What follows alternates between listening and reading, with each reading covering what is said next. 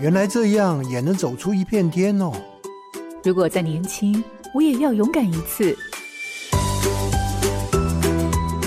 欢迎进入找寻天赋的道路，这里有故事，有方向，最重要的还有愿意陪伴、勇敢探索的你。富予慈善基金会和你一起听见教育不一样。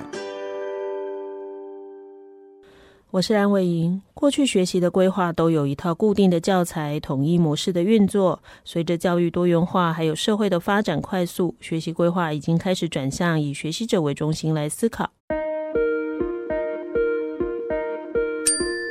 荧光焦点，学习规划。根据台湾大学的调查发现，有百分之四十的学生对于自己未来发展是不明确的。现有的大学科系的分类不能满足未来教育的规划，所以有一些大学从过去单一科系学习的系学士，增加到以院为单位的院学士，甚至以校为单位的校学士，打破学习的界限。在大学端的规划当中，都是希望孩子能够在大学阶段找到自己的职业，甚至生命的方向。也因为打破过去传统的框架，让这样的学习模式更能够贴近快速发展的社会环境。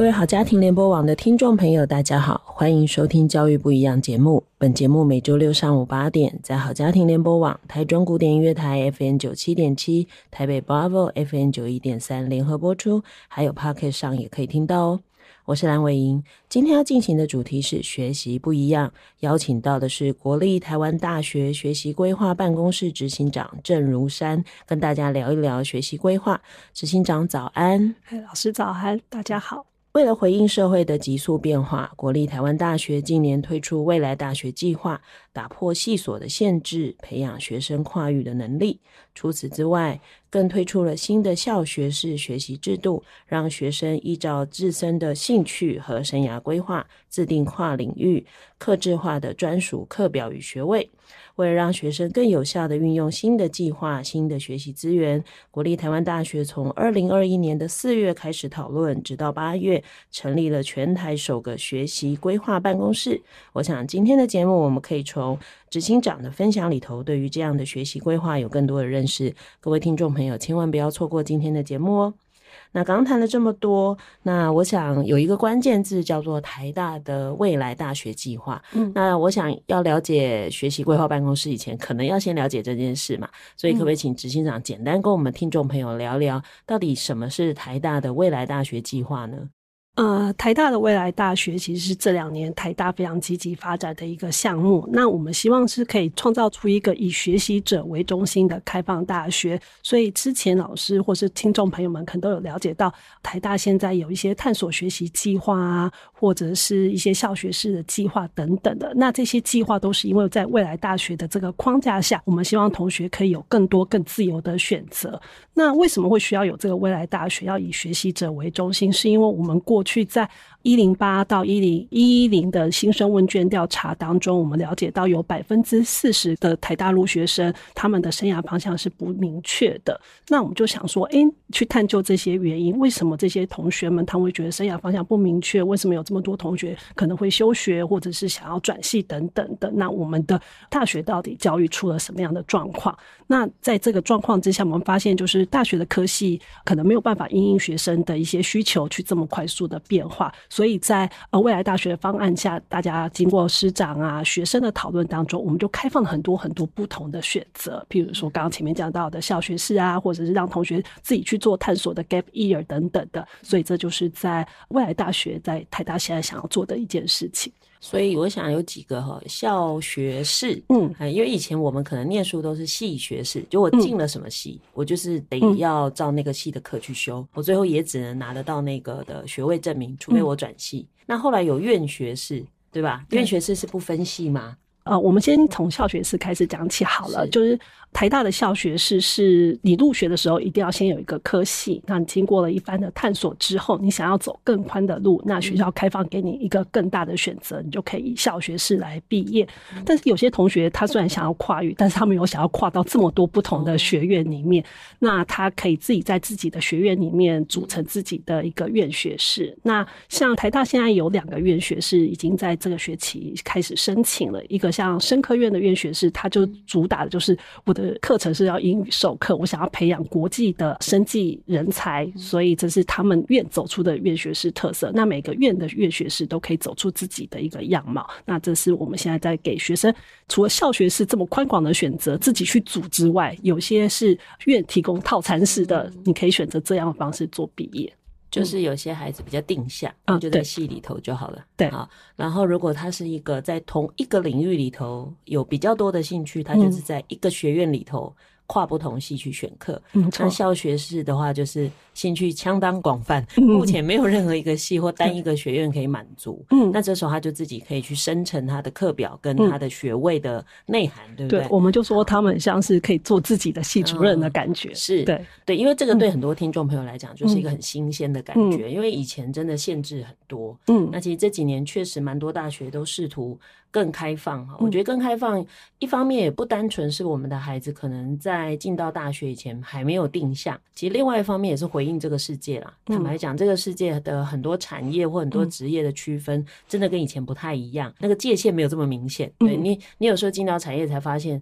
天哪，我明明可能是学语言相关的，怎么我进去没多久开始要会行销，我可能还要很多多媒体的东西，你就发现原来你很难。单就一个专长就可以把一份工作做到好好，嗯，那当然就回到刚已经知道了原来背景是这样，嗯，那我们来看那个学习规划办公室，是，所以如果在那个背景下，嗯，那这个办公室这样应运而生的话，它主要在处理的又是哪一些业务呢？就是在刚刚那样的背景之下，为什么需要学习规划办公室？是因为在这么多新的制度，像。刚刚我们也提到说，哎，可能大家不是那么理解，所以就需要有一个地方让学生有问题的时候知道找谁问。那这个地方是什么？由谁来担任？这是我们一开始的一个起心动念。所以我们那时候就去找了一些国外的一些资料等等，然后他就发现，哎，其实国外有。一个角色叫做 academic advisor。那时候在查找的时候，就发现就是国外跟台湾不一样，是因为国外很多是大学大一是不分系的，所以这个 advisor 主要的工作是在协助学生，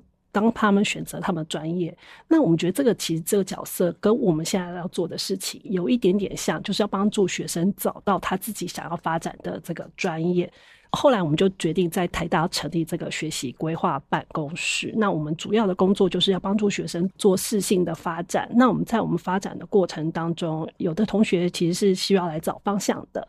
那也有一些同学，其实我们刚刚说，虽然说百分之四十的学生方向不明确，但是后来我们发现，在跟学生聊的过程当中，很多同学他们其实是会的东西很多，就是来的时候，我发现，欸，其实他们的想法都很积极，他不知道怎么样去做选择，所以这也是我们在过程当中，欸，在帮同学厘清的时候会做的事情。那有些同学他已经找到方向的话，那我们其实主要要做的就是帮他去媒合资源。就是他想要做这件事情，那我们看做这件事情他需要哪些的能力，不足的能力，我们可以怎么样透过课程啊，或是校内活动的参与，让他去把这些能力补足，那未来可以成为他真的想要成为的那样的人，这样子。所以我们另外一个主要的工作就是帮学生去整合他的资源。那像刚刚也聊到说，学生可能会很贪心，什么都想要嘛，所以我们就会帮学生聊说，诶，那你想做这件事情，要做的事情这么多，那我们可以怎么样来排这些事情的优先顺序？这些过程其实都是学生会跟规划师做讨论的。那我们其实一个很重要的事情是，希望学生是可以主动做决定。然后主动选择，所以我们规划师主要是去引导学生，主要是用提问的方式，让学生说出他自己，厘清他自己心里面的问题，说出他真的答案，这样子。又要善于提问，嗯，又不能过于引导，然后又要怀疑说，天哪，我刚刚会不会引导性太强？诶，还是我是提问，会不会说太少？我要不要再多说一点？哎、欸，感觉会 很崩溃耶。因为其实我常遇到很多老师就说，嗯、到底我要做到什么程度才叫做我在引导他，嗯、而不是我在指导他？然后又很怕忍不住，嗯、所以其实这不是一个容易的角色哈。所以我其实好奇，就是说执行长，你也不是因为这个办公室成立以后才存在，嗯、这样听起来应该是规划阶段你就有参与嘛？嗯、所以你原来在台大的工作是什么？我在原本在台大的工作是我在台大教学发展中心里面的学习促进组。哦、那在学习促进组里面的角色，其实就是在帮忙学生怎么样学得更好，所以跟学习规划办公室有一点点类似，只是我们提供的协助面向不太一样。所以当时教发中心不是只对老师的。不是对学生，也有对学生的。我以为教发中心 是在帮助老师做教学发展。哦，那是一个部分。哦，对，所以也有连接学生这一块。嗯，那那所以就变成说把它独立出来了，就是另外成立一个办公室。哦，这其实我们那时候也有做了一番的讨论，就是其实教发中心就很像是教务处的一个智库的单位嘛。那那时候未来大学发表了说，我想要做这么多事，学生许了这么多愿望，那我们要怎么实践呢？那那时候在管校长的带领之下，就把这。这件事情的工作小组要如何落地这件事情交给教务处，所以我们教务处就收到这个任务，就说好，那我们现在需要一个咨询团的角色，那请教发中心去想一想办法，说哎有什么样，所以我就从找资料开始就加入这个案子里面。那我们在讨论的时候也有考虑说，他是否要跟教发中心结合，或者是他是一个独立在教务处下的一个单位。后来我们觉得。这个单位其实需要跟其他的处室做很多的连接，像您刚刚有提到说，我们是要了解客户跟注册的那些事情，嗯、其实他们比我们更专业，但是我们需要跟他们联络什么的。然后不只是教务的部分，那像学务的部分，像一开始我们也会跟心辅中心啊，或者是职涯中心，大家也会都会有点混淆，那我们都会去找出我们自己的定位，要跟他们做一些连接。那一些新的制度的发展，像现在的创新领域学士学位。成台 D-School 里面，所以我们要在校内做很多横向的联系，所以因此我们把这个单位放在教务处下，就从教发中心里面的一个组的。编制里面就是也没有到编制，就是我们有曾经有讨论过这个编制的可能，但是我们后来觉得他的角色比较特殊，所以我们希望他是独立在教务处之下的。嗯嗯，所以其实这样听众朋友就会知道，其实大学里资源超级多。刚刚讲有幸福中心，嗯、不过听说很难挂号啦。幸福中心，然后还有职涯，嗯，也就是他未来要往哪里去。可是另外一个学习规划办公室比较像是在这个学校期间。嗯你到底有多少能做的事？嗯，对，你来这边搞清楚，免得那边把时间浪费了。因为其实也就是这么多时间而已。好，嗯，那当然里面就应该也有分责任分组吧？嗯，嗯，因为不会执行长一个人做所有的事，嗯、所以如果里头以他的分组会有哪一些分组呢？呃，我们其实还是会有一个校内老师当我们的主任，那个主任就是现在是由教发中心的主任兼任，那也是副教务长的角色。因为刚刚也提到说，我们要了解很多教务的新的脉动，我们要知道为什么。学校现在要成立一个新的制度，那这个制度，比如说像我刚刚讲的，呃，院学士、生科院的学士，他想要发展的人才是什么样？那我们可以从这个政策发想的时候，我们就可以介入。那主任和我可能就会担任像这样子的内外联系的角色。那另外，我们还有重要的角色是学习规划师，他就是负责我们的呃学习规划的会谈。那我们还有一位行政组员是帮我们后勤，就是我们所有需要的东西，他都会先帮我们准备或是打理好。那除了这些专职的人员之外，我们还有那个学生小帮手。其实我们在我们讨论很多业务的过程当中，学生小帮手是非常重要的角色。因为我们刚刚有说，虽然我们学习国外的经验，但是国外的经验跟我们其实不太一样，而且我们都是从网络上找到的资料。那执行的细节上面，怎么样因应我们台湾学生的特质？所以我们做了很多讨论。那在这个讨论过程，也有非常需要学生的意见，所以我们也有长期合作的学生小帮手。那这个大概是我们日常的组成。除了我们这样子的服务阵容之外，我们还有同才顾问跟业师顾问。这些老师们或是同学们，都是有的是认同我们办公室的理念加入的。那有些是诶、欸、来会谈后，他觉得他希望也成为帮助别人的同学，他就会加入我们。那当有学生有需求需要转介专家智库或者是同才的时候，他们也会是我们的伙伴之一。嗯嗯，所以就会有来咨询过，然后得到好处的同学，嗯、他就会觉得，哎、嗯，有些简单的事我也可以来帮忙谈一谈，对不对？对对对。好，那夜师比较会知道实际的状况，因为有时候孩子对于他觉得，哎，某一个领域很有趣，他想去学，可是那个领域是不是他以为的，有时候很难讲。是的。好，那学习规划师应该就是里面专职的角色，嗯、他就不是学校的老师去接嘛，嗯、他就是独立的，对，他是全职的工作，哦、全职。对，所以是什么背景的人可以当规划师？哦、大家也非常好奇这个背景。其实我们一开开始在想办公室的成立的时候，就觉得学习规划师是很重要的角色。但是其实我们一开始也不知道他会是一个什么样的样貌。那我们就觉得，哎、欸，可能就是有会倾听、会引导人讲出心里的话，这个可能是一个需要的能力。我们主要是从先从能力去看，只要他能够做到这样的事情，或者是他有很多跨领域的经验，他可以把他自己的经验跟别人分享。嗯、那我们就用这样子的方式，先开始了第一波的征才。那其实我自己还蛮感谢我们找到第一位学习规划师，嗯、他真的把我们就是让我觉得很有信心的说，我们可以真的来做这件事情。他是一个台大那时候才是大学部的毕业生，然后是日文系的，但是他有双主修社工，嗯、然后也有辅系政治系，那也参与了很多校内外的计划啊活动、社团参与。其实跟我们原本前面想要讲的那个条件，其实有点不谋而合。那当他真的加入了我们办公室之后，那就把学习规划师的样貌就是建立起来，让我们觉得说，哎，真的有这样子的人，而且会愿意去做这样服务的热情。那后来我们就是加入新的角色的时候，就会以这个角色为参考。那我们希望的角色其实是很多元的，因为学生的样貌非常多。那我们也知道，我们不可能福音所有的学生的需求嘛，但是我们还是尽量找可能不同的年龄层、不同的背景、不同的学习经验，然后。来加入这个学习规划团队，所以我们现在到现在大概会有三到四位同仁，然后也在陆续的新增当中。嗯，那像我觉得也有点回应老师刚刚讲的，就是学生现在在学习的时候，也不一定会有一个最后的职业，因为像学习规划师这个角色，我觉得我们也觉得很有趣，就是哎、欸，其实是我们创造的职业，我们创造出来的一个职业，并没有说任何一个学系毕业的学生他就是。一定可以当学习规划师，或是一定不能当学习规划师。我们主要就是看他的能力跟他愿意付出的，是不是跟我们办公室的一个价值是符合的。嗯，就是一个非常以能力跟特质为取向的。嗯，所以你是什么经历背景不重要嘛？嗯，对。不过他本身一定要对于这件事的意义要很认同。呃，是是。对啊，如果他把它当一个工作，其实学生会感觉到。对，我觉得有时候，尤其是对谈的这个角色，嗯，说真的，孩子会跑来找学习规划办公室，一定某个。程度上不是好玩。嗯，他就是有困扰了嘛？对对，那不管是不知道学什么的困扰，或者是想学太多的困扰，他就是希望有一个人帮他梳理。对，就像您刚刚说的，我不是来找答案的，可是我不知道从何想起。嗯嗯，对，那谈完以后，我可能就比较能够整理我自己。那这个比较重要嘛？好，其实我听完以后觉得，嗯，好，我以后可以去应征。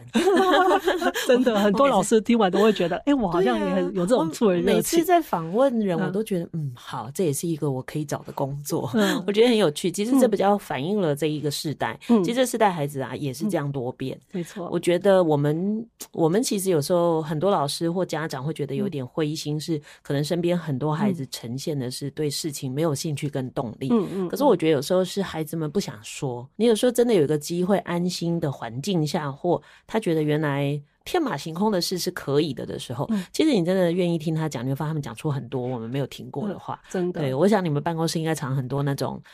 来就是一直讲、一直讲、一直讲的。对对，因为不敢讲话的来，其实你们也会非常的困扰。嗯嗯嗯。那刚刚我听到比较多都是智商会谈。所以主要的形式都是用这样的嘛？会不会有那种比较团体式的？因为通常智商会谈比较像是一对一嘛。嗯嗯嗯、那一对一其实能够协助的学生数就真的还蛮少，因为也不会都只来谈一次，有时候好几次。所以除了这种比较智商型的，会不会还有其他的一些跟学生互动的方式呢？呃，我再回应一下，就是我们可能刚刚讲到，就是比较像是智商会谈，可能有人会想的比较像是心理层面的那种感觉。嗯、可是我们现在把学习规划会谈比较定义像学习见解一样，嗯、就是，哎，你其实只是想要来了解自己。现在的身体或者是学习的一个状态。所以，我我们都希望学生来聊的时候是一个非常开放的心情。那我们的会谈的空间也是开放的，就是不是那种小包厢，然后就很隐秘，然后大家都觉得我好像有生了什么病或者有什么问题的来到学习规划办公室。所以他们就是像咖啡厅一样，因为我们把我们的会谈空间叫做新的咖啡，那就是学生可以来这边聊聊天。这一桌可能想要找双主修的话题，然后另外一桌可能在聊出国交换的话题。但是也许这两桌也许会有一些共同性，他们可以创造新的一些可能。所以这是我们希望学生来做呃学习规划会谈，想要创造一种开放式的氛围。那学生给我们的回馈也是，他就觉得哎，来聊完之后很像是在聊哎，我今天晚上要吃什么东西，或是要去哪里旅行的这种感觉。所以我觉得我们还蛮成功的塑造出这样子的氛围。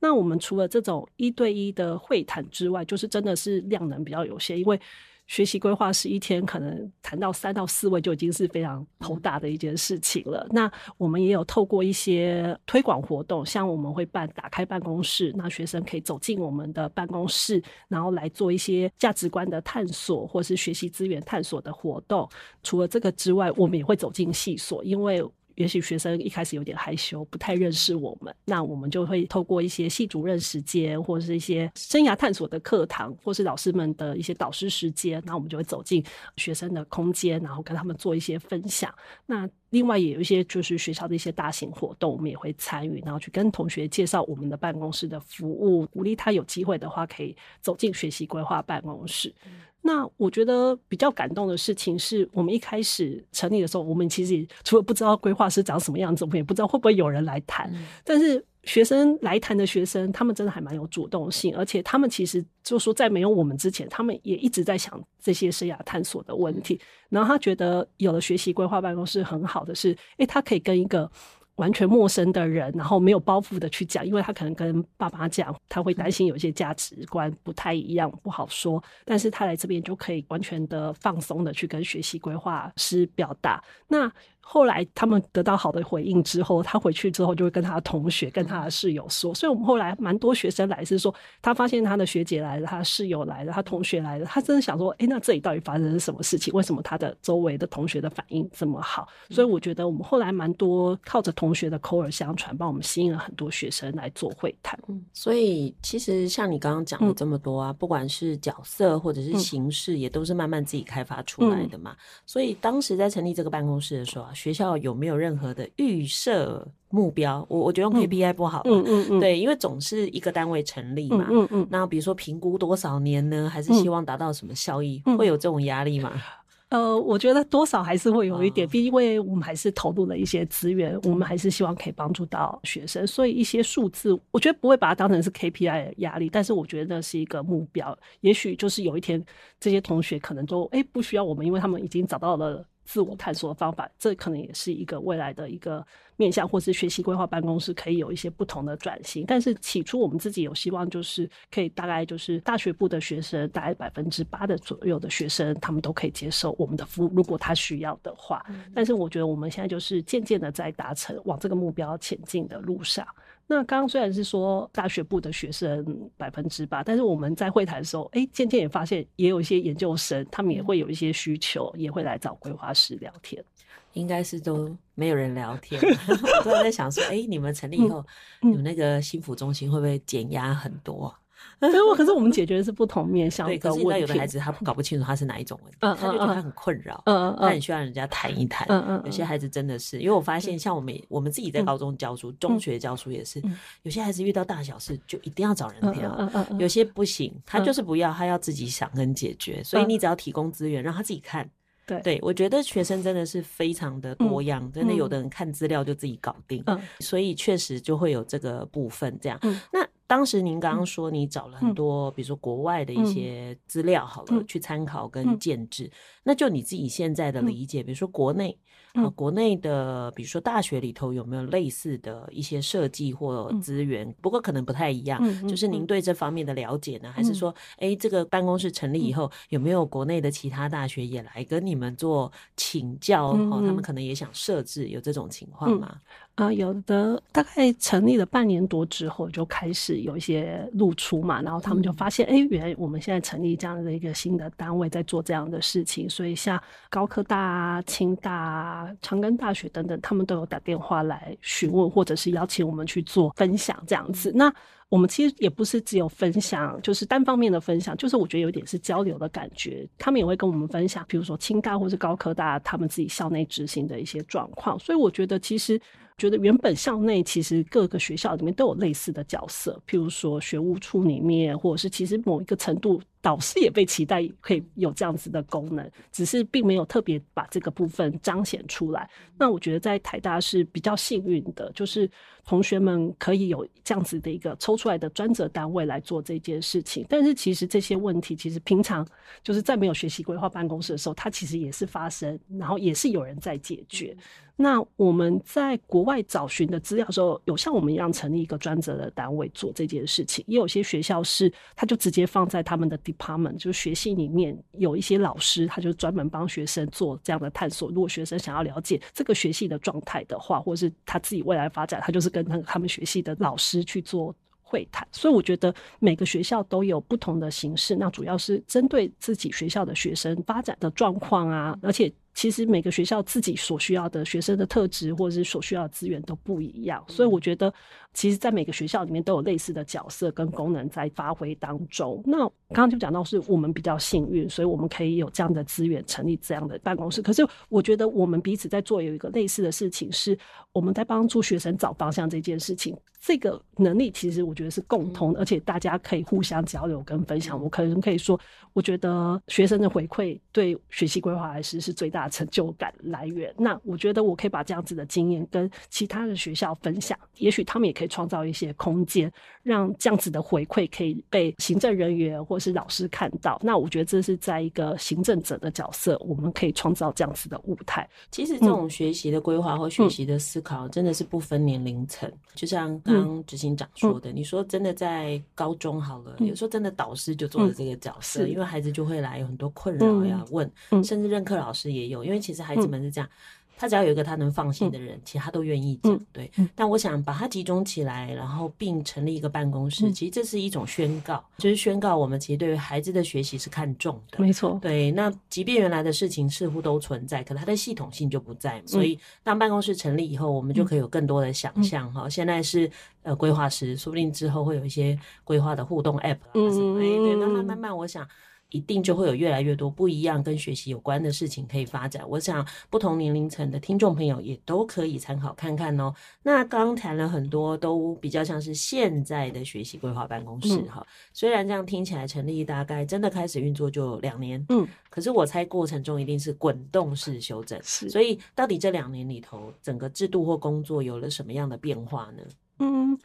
一开始很快的一个变化就是我们在邀请同才智库的这件事情，因为我们那时候设定同才智库是会觉得说，也许有些学系里面的一些特色或是修课的经验，要这个学系的学生才是最了解当下的情况，所以那时候我们就先邀请系学会的学生参与，因为我们觉得系学会常常要跟高中生啊做简介，我的学系在做什么，我们学生毕业在干嘛，所以我们就先跟学系做连结。可是后来发现这个连结好弱，就是我们办了一次说明会之后，然后如果我们学生没有需求，我们就跟这个系所的人就脱离了关系，所以我们很快的就调整了策略，我们就邀请那些曾经来会谈过的学生成为我们的专家智库。一方面，他有使用过这个服务，他知道学习规划办公室在做什么、怎么做；另外一方面，是他得到了这些收获之后，他也愿意去回馈别人，成为一个助人者。所以，我觉得这是一个很快。又很大的调整，那这个效果其实蛮好的。其实很多学生就是接受了服务之后，他们都愿意回来再来帮助其他同学。我觉得这是我们第一个最大的调整。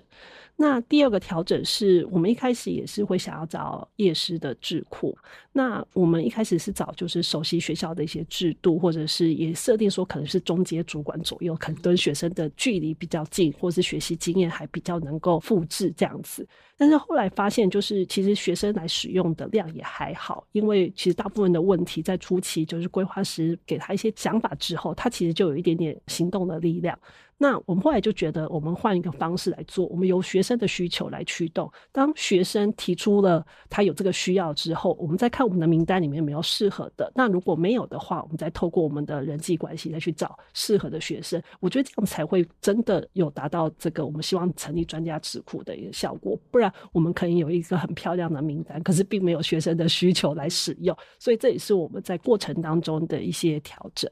所以其实还是都依着需求者的回馈，嗯，对，我准备好给你，其实你不要。那我就知道这不是我的重点，嗯、是。他的重点，也许真的不是找一个人直接告诉他，对，所以到后来才会变成规划师还是最重要的，对不对？是没错。所以那个帮忙梳理这件事其实还蛮重要的哈、嗯。那当然，刚刚我们在休息的时候也谈啦、嗯，其实大学真的有超多资源，尤其是台大，嗯、然后系所又多，学院也多，活动也超级多，没错。那事实上，孩子如果要能够认识到这个办公室，其实就不太容易，说不定有人都还没听过，所以其实就会回到。一个是您刚刚有提到说，你们可能会刻意去参加什么系主任的时间啊、嗯，或什么跟孩子接触、嗯。那除了这样以外，会怎么样主动的？比如说跟呃学校里头的教授们做宣导，因为有些导师们可能可以提供孩子嘛，嗯、或者到底有什么样的主动的活动，让更多人能够知道到底怎么去做这件事情。嗯，在跟老师的连接的部分，我们也是就是譬如说，像教发中心会办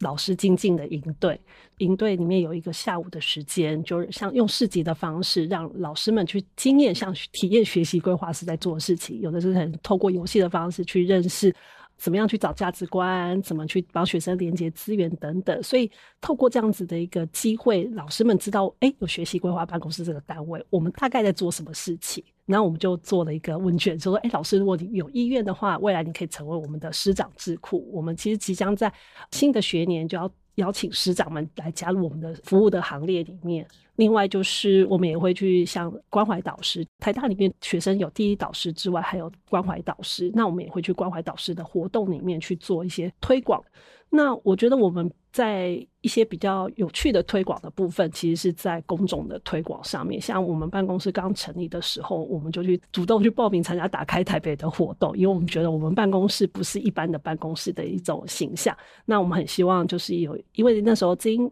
去年的打开台北，也希望是一个崭新的，就是有一些新的方案，有一些新的想法的单位或是空间加入，所以我们就去主动投案了，然后也得到了回应，然后我们也让很多根本不知道学习规划办公室在干嘛，因为其实那时候我们也不是很清楚学习规划办公室在干嘛的人加入了，然后他们也认识了我们在做什么。那我们还有做的一些识别的介绍。就是我们现在其实办公室还蛮重视这个整体的形象。哦，我记得有一个很有趣的发现，是因为台大的粉专都会分享我们办公室的一些讯息。有一个家长他觉得这个办公室的视觉怎么这么漂亮，他就叫他的小孩就说：“哎，你要去这个办公室了解一下他们要做什么。”所以我觉得我们也还蛮多，就是外面的人会说：“哎，你们学校这个新的单位，你们现在学校在做这个新的事情，我觉得好棒哦，你们好好我，怎么可以有这样子的一个组织？”所以就是会。由外界的力量，也让很多校内的师长或者是学生来跟认识有学习规划办公室这个组织。谈到学生呢，嗯，我觉得在台湾真的还蛮。蛮奇怪的，就是我们常在某个阶段跟孩子说，嗯、你只要专心做什么事，嗯、你不要干嘛干嘛、嗯。可是到了某一个阶段，跟他说，快点，你现在赶快决定很多事。情，嗯，包含他的学习跟生涯规划、嗯，他会突然叫他都不要想，把分数考高就好。嗯，突然转头跟他说，你现在马上做决定。嗯，我我觉得这对孩子是一个蛮大的困扰，因为做思考自己的未来跟决定都不是那个当下，好像吃东西选一个东西就好了。那你自己怎么观察？就是到你们的办公室里头谈的这些学生，通常这样的学生，或者我们从他们的身上看到，孩子们通常在学习上他的某一些困扰或主要的问题，大概是哪一个部分？那会有这种困扰的孩子，大概有哪些特质？呃，因为我们办公室有个同仁，他其实之前也在学务处服务过，然后他现在来到学习规划办公室，他发现两边去寻求帮助的学生特质不太一样。他觉得来学习规划办公室的学生主动性很强，想法很多，然后会很想要把很多事情都做好，或是拥有很多资源，知道资源在哪里。因为我们后来发现有很多学生其实他的学业表现也很好。但是他也是会想要来了解一下，说，诶，有没有什么事情我还不知道的？所以我觉得来学习规划办公室的学生，他们的主动性非常的强。那我觉得也当然也还是有一部分学生，其实是他很困惑。他可能就是已经去过学府中心、心府中心，他的导师他都问过，他就是去四处去寻找一个。其实他也是自己知道自己的心里面的答案是什么，但是他只是要找一个人确认确认他这件事情。所以我觉得来谈的学生也真的还蛮多样的。但是我们其实，在做学习规划的时候，我们其实用两个维度去看学生，就是一个是生涯方向的明确性，一个是资源的掌握度。那我们都希望让这些学生就是来做学习规划会谈之后，他可以渐渐往生涯方向明确、资源掌握度较高的方向去前进。那也许他往了这个方向前进之后，他可能会有一些新的思考或新的反思，他可能又回到了生涯方向不明确，或是资源掌握度不好。但是没关系，我们就是随时，你就是随时的回来谈。那我们就是一次一次的有方向性的学习规划会谈前进。再来学习规划会谈的学生里面，我们观察到就是。我们学校就是生农学院的学生比较多，所以它比例比较高。嗯、那第二个来谈的比较多的就是文学院的学生来谈的时候，大概就是会以语文科系为主。他可能会希望他知道他的他学到这个技能之后，可以跟什么样的产业或是机会未来的求学做结合。那另外还有就是政治系的学生。政治系是学生，反而是如果我们单看系的话，其实他们是来谈最多的学生。然后我们观察到，就是政治系的学生，他们就是特质很特别，就是他们会主动去寻求各种资源，就是让自己成为一个更好的人。这是我们在做的一个观察。所以大部分来谈的学生，一个会是想要知道自己的生涯方向，自己的兴趣在哪里。另外一个就是想知道资源在什么地方，但是也有学生学生是想要来知道很多制度变的事情，比如说我适不适合以校学士毕业？那我如果要以校学士毕业的话，我应该要做什么样的准备？还有一类的学生会来问的就是学习方法上面的问题，就是我想要的东西太多了，我要怎么样去排优先顺序？这个大概是我们处理的学生的问题以及他们来的一些特质。所以就不单是选什么课、做什么事，包含怎么学习，或者有点像专案管理啊、哦。有，其实我们我觉得专案管理真的还蛮重要的能力，嗯、就是包含你时间要用在哪里才是对的，嗯、然后怎么去分配或者是调和。嗯，可是这个也是在他们前面的学习阶段，我觉得没有被重视。嗯，对，就我们的教育阶段里头，你认真去看那个一零八课纲里头啊，嗯、在不同年龄的课纲其实都有放哦，嗯，但可能就没有。处理好。错，我觉得一方面是有一些可能不是专场老师授课，或时间有限就很快带过。嗯那有一些孩子是自己在学的当下没有很在乎，因为他觉得还是考试科目处理好，就没想到后来他人生困住的都是这些软实力的部分。对呀，其实到后来真的是这个，尤其像你遇到了一个资源这么多的地方的时候，那你自己又不知道怎么决定跟取舍，其实你反而浪费了。你到了这么多地方，真的很多人说，哎，我去念台大做什么做什么？我有。有时候觉得是你好不容易到了一个这么多可能性的地方，嗯、你一定要充分了解你手上有多少资源，然后接着你就做最好的搭配。是，可是当你慢慢慢慢，你就会乖乖跟着别人后面走，到你意识到的时候，就天哪，我已经快毕业了。对，对，所以我刚刚其实，在听的时候，我有点好奇说，说、嗯、那大三的孩子，我不要说大四好了，大四我就更好奇问什么，因为他都快毕业了。嗯、是。你看，都已经到大三或大一，嗯、他们问的问题应该很不一样吧？没错，对，所以像大三已经几乎都已经到毕业的前一年，嗯、那时候来谈的孩子，大部分会谈什么？其实到大三的孩子，他们很多学生其实他们要选专题，或者是他进研究室，他会想知道他要怎么样去选专题，或是进研究室的方向，或者是哎，他可能要考虑的就是他未来要不要去。研究所要出国，还是要在国内实习，还是国外的实习？那他有什么样的实习经验，可以帮助他在做未来的职涯探索上面会有加分？那怎么样找到这些实习的机会等等？这比较是高年级的学生他们会来谈的一些议题。那像刚刚也有提到说，很多学生其实也许他也不想要交换，可是他周围的同学都在交换了，他就焦虑了，他会有这样子一个不安。所以还是得要先有选单才能去，嗯、应该很怕遇到那种进了办公室说，我其实也不知道我有什么问题，但是其实这样的学生也也会有，就学习很迷惘。对对对，会会。那那种怎么办？因为我们的会谈其实只有六十分钟嘛，所以我们还是会一开始还是会先从建立关系。那你不知道你要聊什么，但是我们其实，在会谈之前，我们都会先请他填一个。表单稍微了解一下，他可能这次要聊的议题是什么。但是也许来聊的时候，发现其实他的核心问题跟他写的不一样。那对于那些比较迷惘的学生，我们可能就会说，那我们先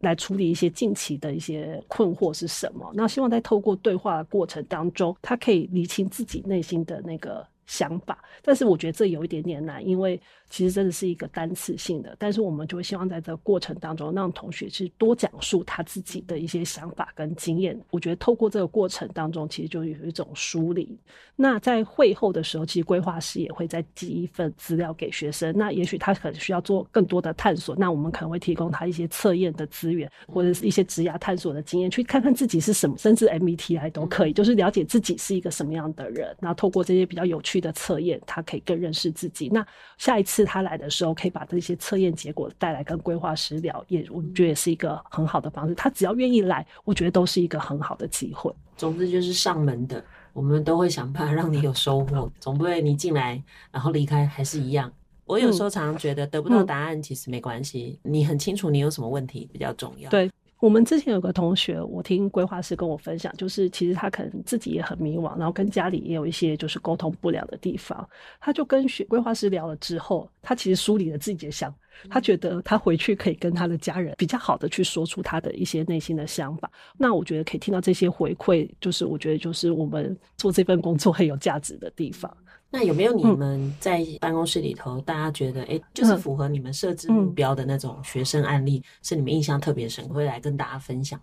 嗯，我自己还蛮感动，一个学生是其实办公室刚成立的时候，他就看到这样的资源。那那个时候他自己其实很困惑。因为他是一个中文系国际班的学生，可是他其实是马来西亚人，他的母语就是中文，可是他必须要跟日本人、韩国人一起学中文，所以他的那个程度就落差非常的大。所以他在这个过程当中，他就一直想要走出他原本中文系国际班的一些课程给他的一个限制。他来的时候，我们就跟他聊，然后后来就了解一下他的生活啊，然后在台湾的一些状况，就发现他在讲教小朋友教学这件事情的时候，他非常的脸上有光，很有喜悦的感觉，很兴奋。那后来就是，我们就说，哎，那也许你可以试着往这条路上去前进。后来那个学期，他就真的跑去找西藏老师做专题，然后也决定要往这个方向发展。最近他刚好毕业，然后也告诉我们说，哎，他成功推甄上了那个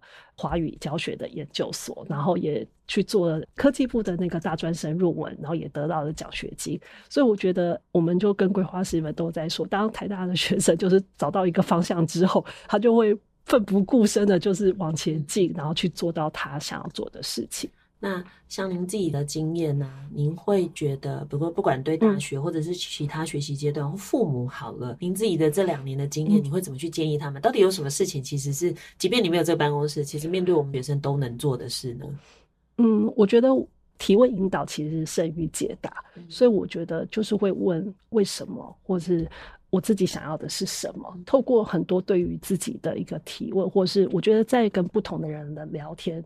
都会去梳理自己的想法，然后每一次的谈话就是会有一些新的发现。所以我觉得，不管是对于家长或是学生本人，你就把你的困惑就是跟所有人聊，然后你就会发现，其实越聊越清楚，而且其实。很多人跟你有同样的苦恼，其实你并不孤单。因为像我们在规划师在跟学生谈话的过程当中，也会哎、欸，可能讲说，哎、欸，你讲的这个问题，其实其他同学也有。那这个时候，同学们其实就不会那样的不安。所以我觉得我们都会很鼓励学生去做对话。然后我们也希望我们的办公室空间是一个很好的对话空间。也许你不一定要做学习规划会谈，你才来我们办公室。我们也会办咖啡日等等，你就来我们办公室喝一杯咖啡。也许你就会跟不同的人做一些交汇，那我觉得这些交汇的瞬间，可能会就会发产生一些火花出来。我想有时候老师或爸爸妈妈哈，面对孩子的时候，不要一直想给孩子答案。结果最后搞得他